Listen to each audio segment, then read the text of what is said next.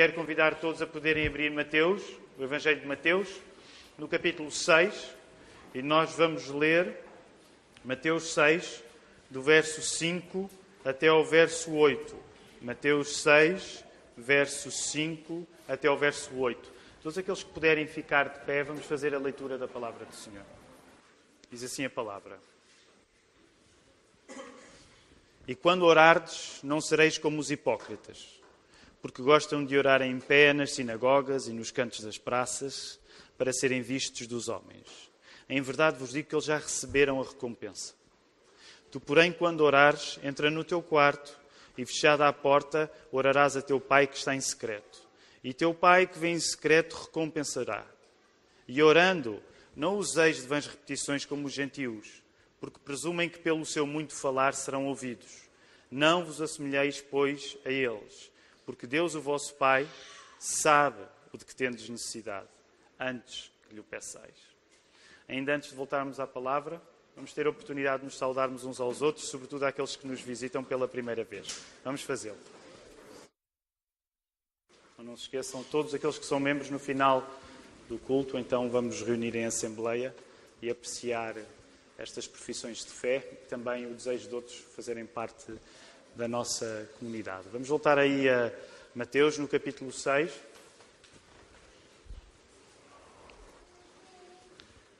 Ainda antes de fazermos o nosso exercício de memorização, eh, hoje quero começar por partilhar uma coisa com os irmãos. Há uns, há uns anos vi um vídeo na internet eh, de um pastor eh, numa igreja pentecostal no Brasil que morreu enquanto pregava.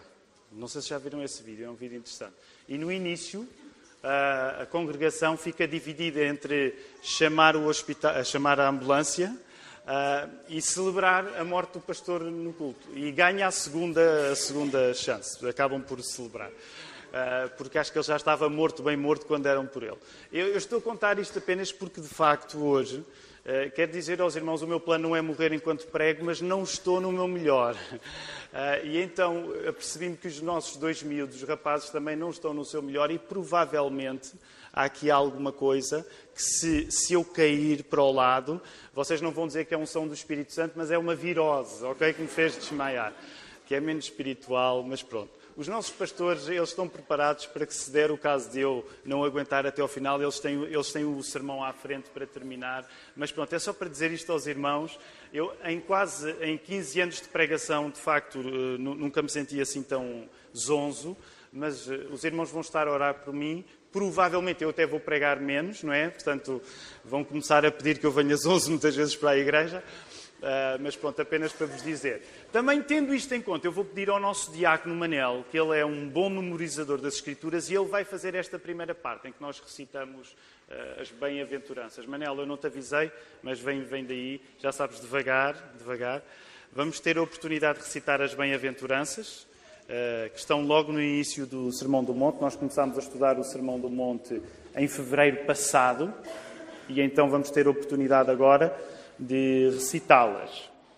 Não é obrigatório memorizar estas bem-aventuranças, mas temos compreendido o valor de colocar a palavra de Deus no nosso coração.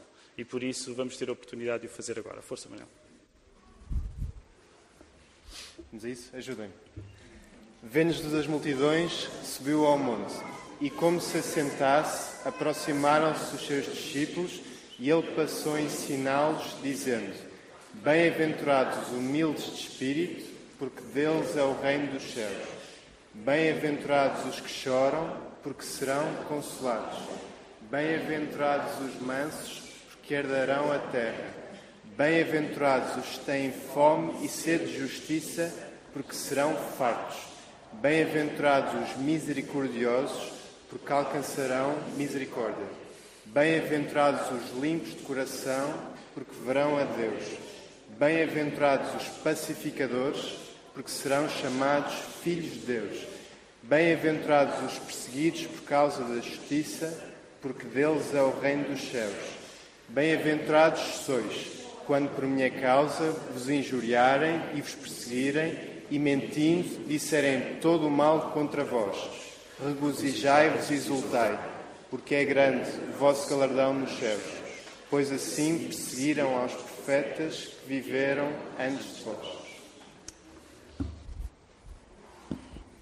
Um teste, um teste ao caráter do cidadão do seu reino. E por isso mesmo, as três disciplinas onde este teste vai acontecer são, a partir dos assuntos, o primeiro que vimos na semana passada, nas semanas anteriores, a questão das molas, é o primeiro, primeira disciplina, onde nós vamos ser testados se somos efetivamente cidadãos do reino de Jesus, através da maneira como, dando molas, nos relacionamos com os outros. A segunda disciplina é aquela onde nós estamos hoje, no assunto da oração. E no assunto da oração, o ponto forte já não é tanto a nossa relação com os outros, apesar dela continuar a acontecer aqui, mas sobretudo a nossa relação com Deus. Portanto, se nas esmolas nós estamos no palco, quando o assunto passa para a oração, passa para o nosso coração e para a relação que nós temos com Deus. E depois haverá uma terceira disciplina mais à frente, no verso 16, que é a partir do jejum. E no jejum é como se nós estivéssemos nos bastidores, na relação que nós temos connosco próprios.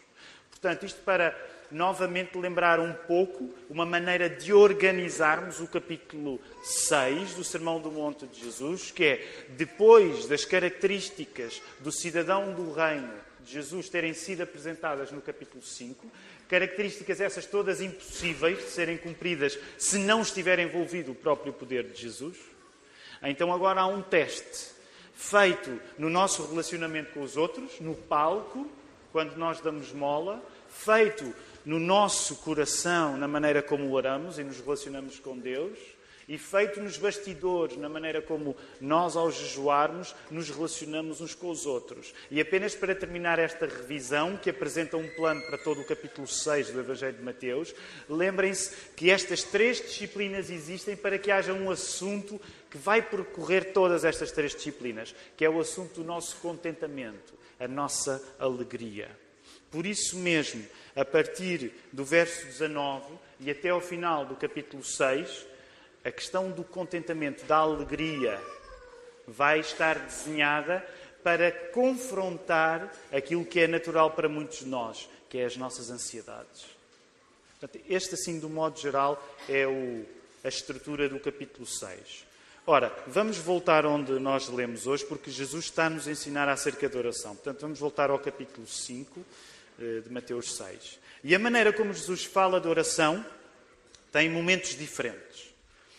O primeiro momento é que Jesus ensina o que é orar da maneira errada.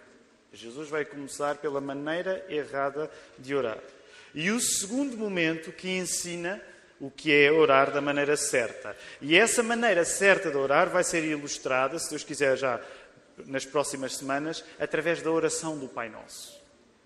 O nosso plano hoje é concentrarmos mais no modo como nós podemos orar da maneira errada, apesar de haver já uma parte de oração certa neste estudo, e deixar para o próximo sermão o grande modelo de oração, que é a oração do Pai Nosso. Como é que Jesus seria ouvido quando, nesta altura, ele estava a falar? Como é que há dois mil anos, quando Jesus está a ensinar o Sermão do Monte, e sabemos que Jesus está, sobretudo, preocupado em que os discípulos ouçam este sermão, mas não significa que são apenas discípulos que estão a ouvir. Agora, uma das coisas que é importante para nós fazermos sempre que vamos à palavra, e a palavra é o nosso pão, sempre que vamos até à palavra, uma coisa fundamental é nós tentarmos compreender qual era o contexto daquela época há dois mil anos. Como é que Jesus estaria a ser visto e ouvido com os olhos e os ouvidos de há dois mil anos na Judeia. Por exemplo, assunto de oração. Se os judeus fossem comparados com os romanos ou com os gregos, de facto os judeus levavam a oração mais a sério. Provavelmente seria normal as pessoas recitarem as suas orações na sinagoga, sendo que ficar de pé era a postura normal para a oração. Nesta altura, os mestres judeus, os rabis, discutiam entre si se seria apropriado fazer orações fixas. E a opinião dominante é que poderia haver espaço para fazer orações fixas, desde que o coração da pessoa estivesse envolvido nessa oração. Se compararmos com os gregos, por exemplo, as orações dos gregos, por outro lado, tendiam a empilhar elogios à entidade a que se orava, como que para captar a atenção da entidade supostamente divina. Também lembravam, portanto, quando um grego estava a orar, imaginem que ele estava a orar a um Deus. Bem, os meus filhos sabem bem a mitologia grega, sabem porque esta é uma parte fundamental da, educação cristã dos nossos filhos, é ensiná-los mitologia grega. Não, uh, não, não é, mas eles leem os livros do. Como é que é o herói grego?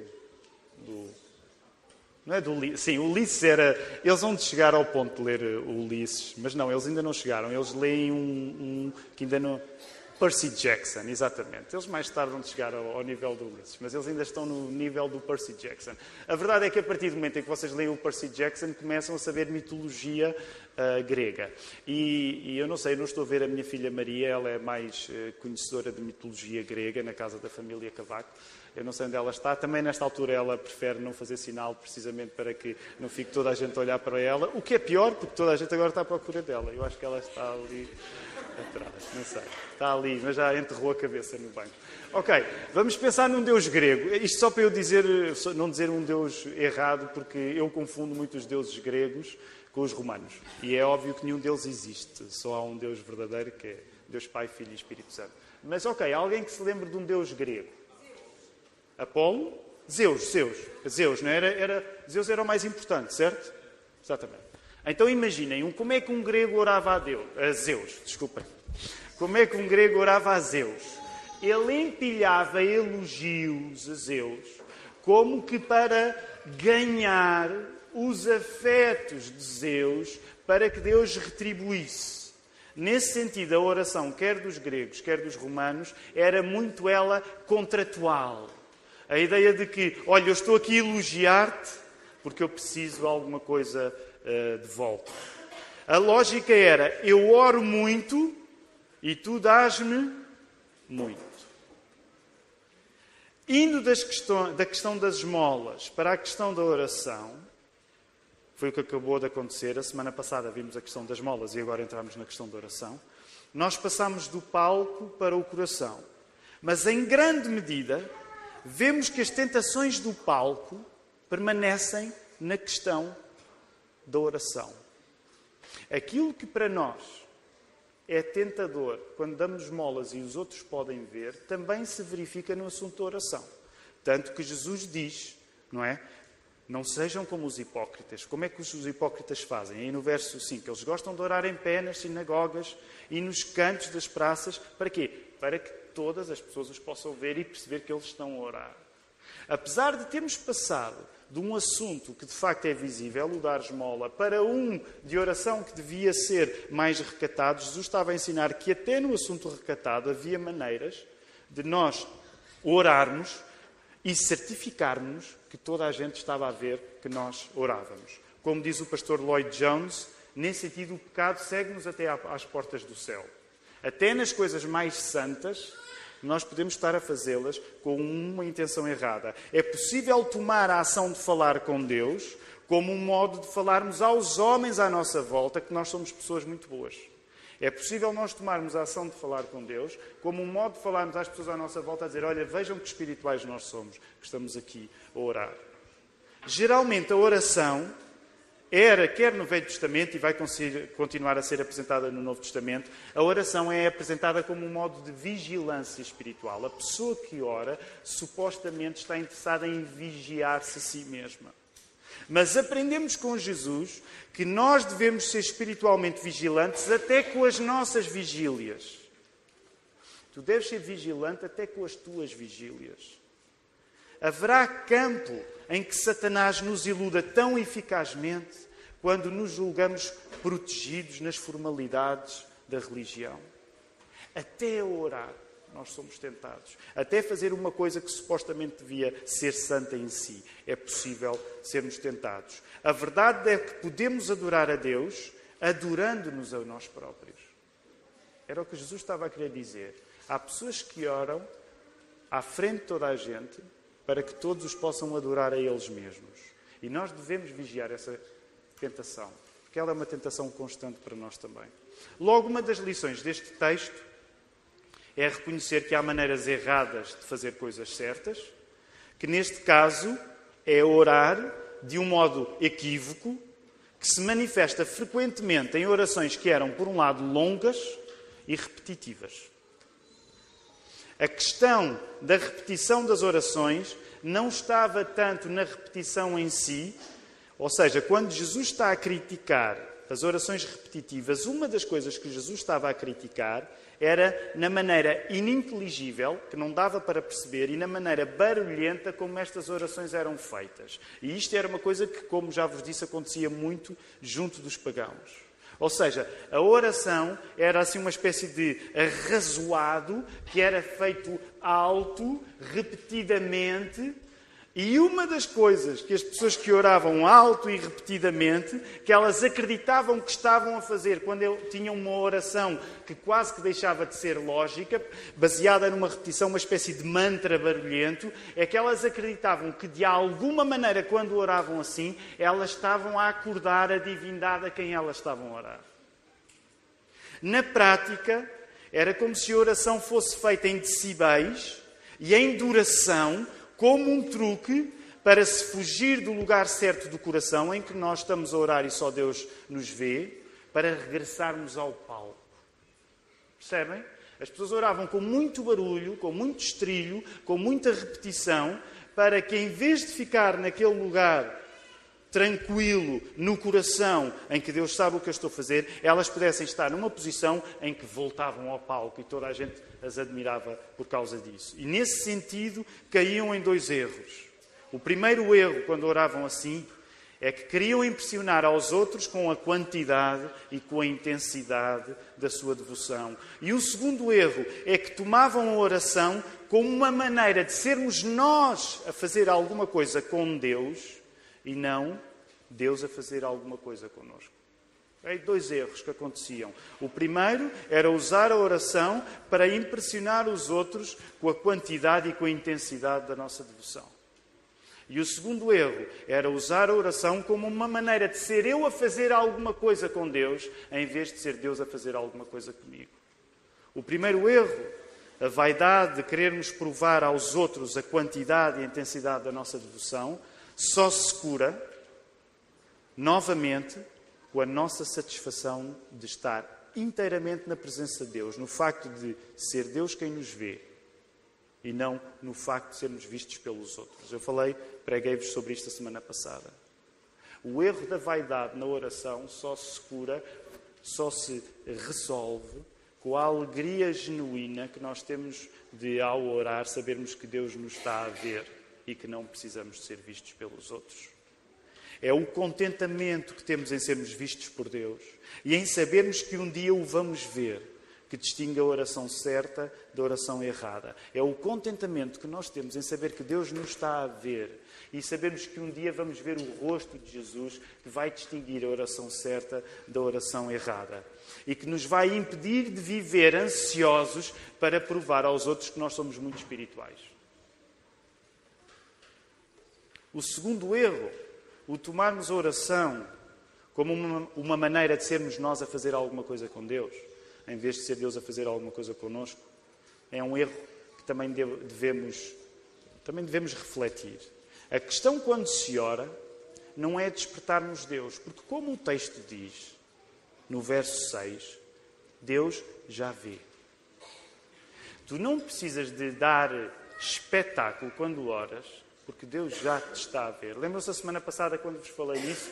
Falei na, no impacto daquele texto no Gênesis, em que a escrava de Sarai, Agar, lembram-se quando ela engravida no lugar de Sarai, porque Sarai teve essa ideia e Sarai fica zangada com ela porque ela começou a sentir-se superior em relação à sua senhora porque estava grávida de um filho que estava para nascer Ismael. Então Sarai expulsa de casa, ela vai para o deserto, lembram-se?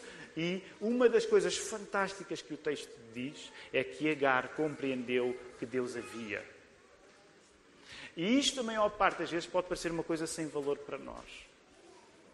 Mas aquilo que a Bíblia nos está a querer dizer é que quando nós compreendemos que Deus nos vê, isso dá a volta à nossa vida. O facto de Deus nos ver torna-se mais importante do que o facto de nós podermos ser vistos pelos outros. E por isso mesmo, a cura, para quando nós tomamos a oração como uma, uma maneira de Deus fazer coisas por nós, é lembrarmos que nós não precisamos de despertar Deus. Deus já está a ver. Reparem no verso uh, 8, quando, uh, ainda no verso 7.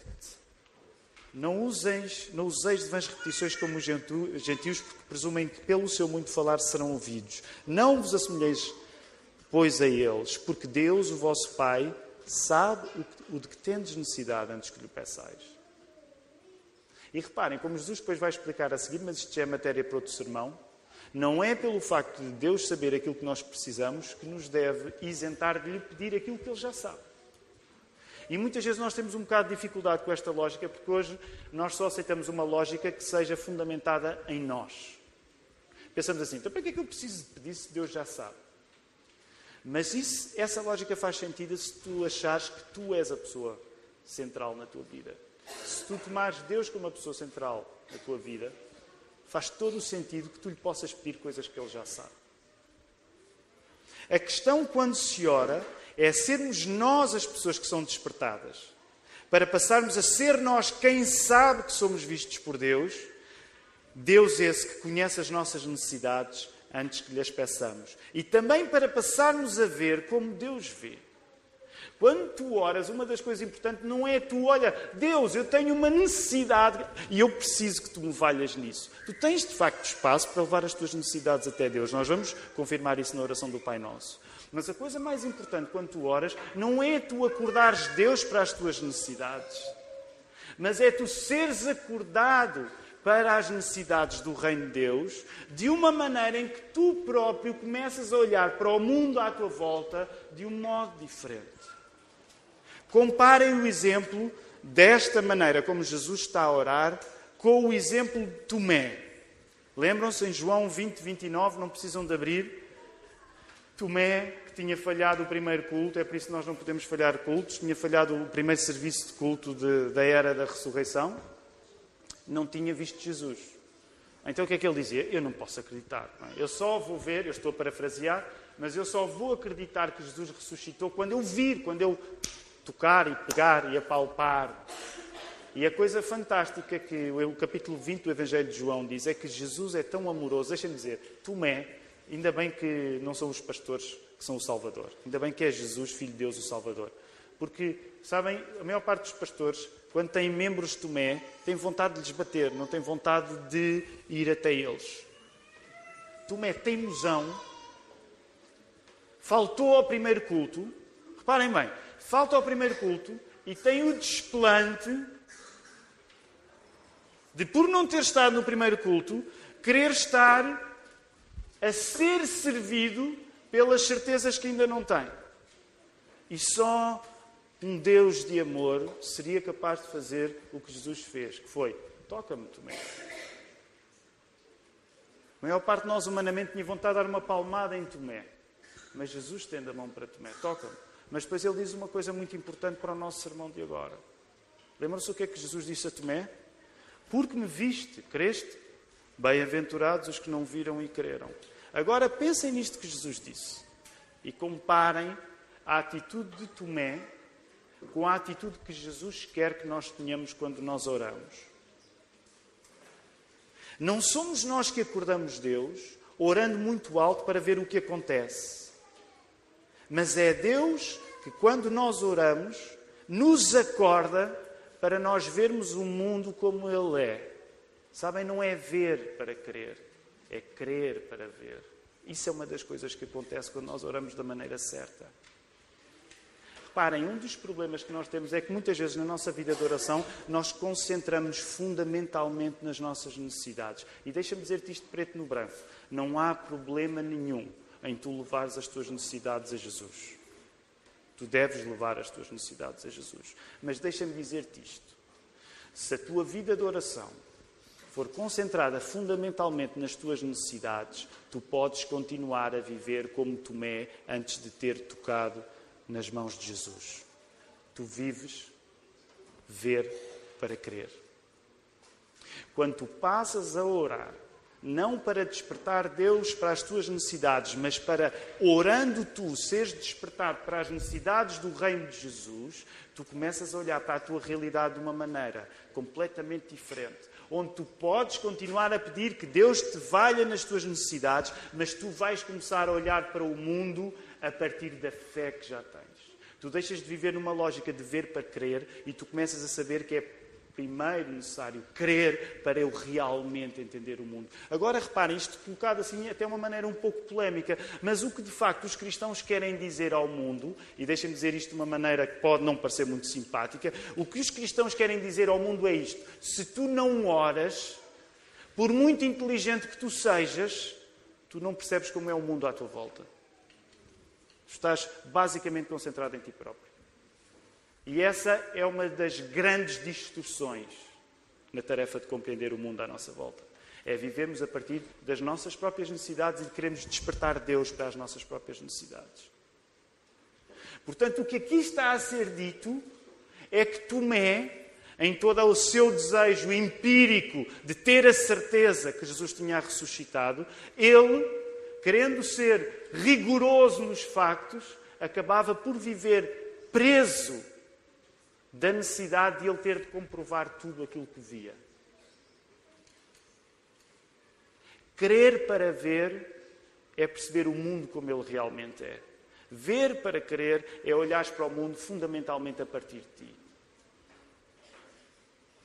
A solução que Jesus apresenta é fugir do palco, do sítio onde os homens vêm orar, e ir para o quarto.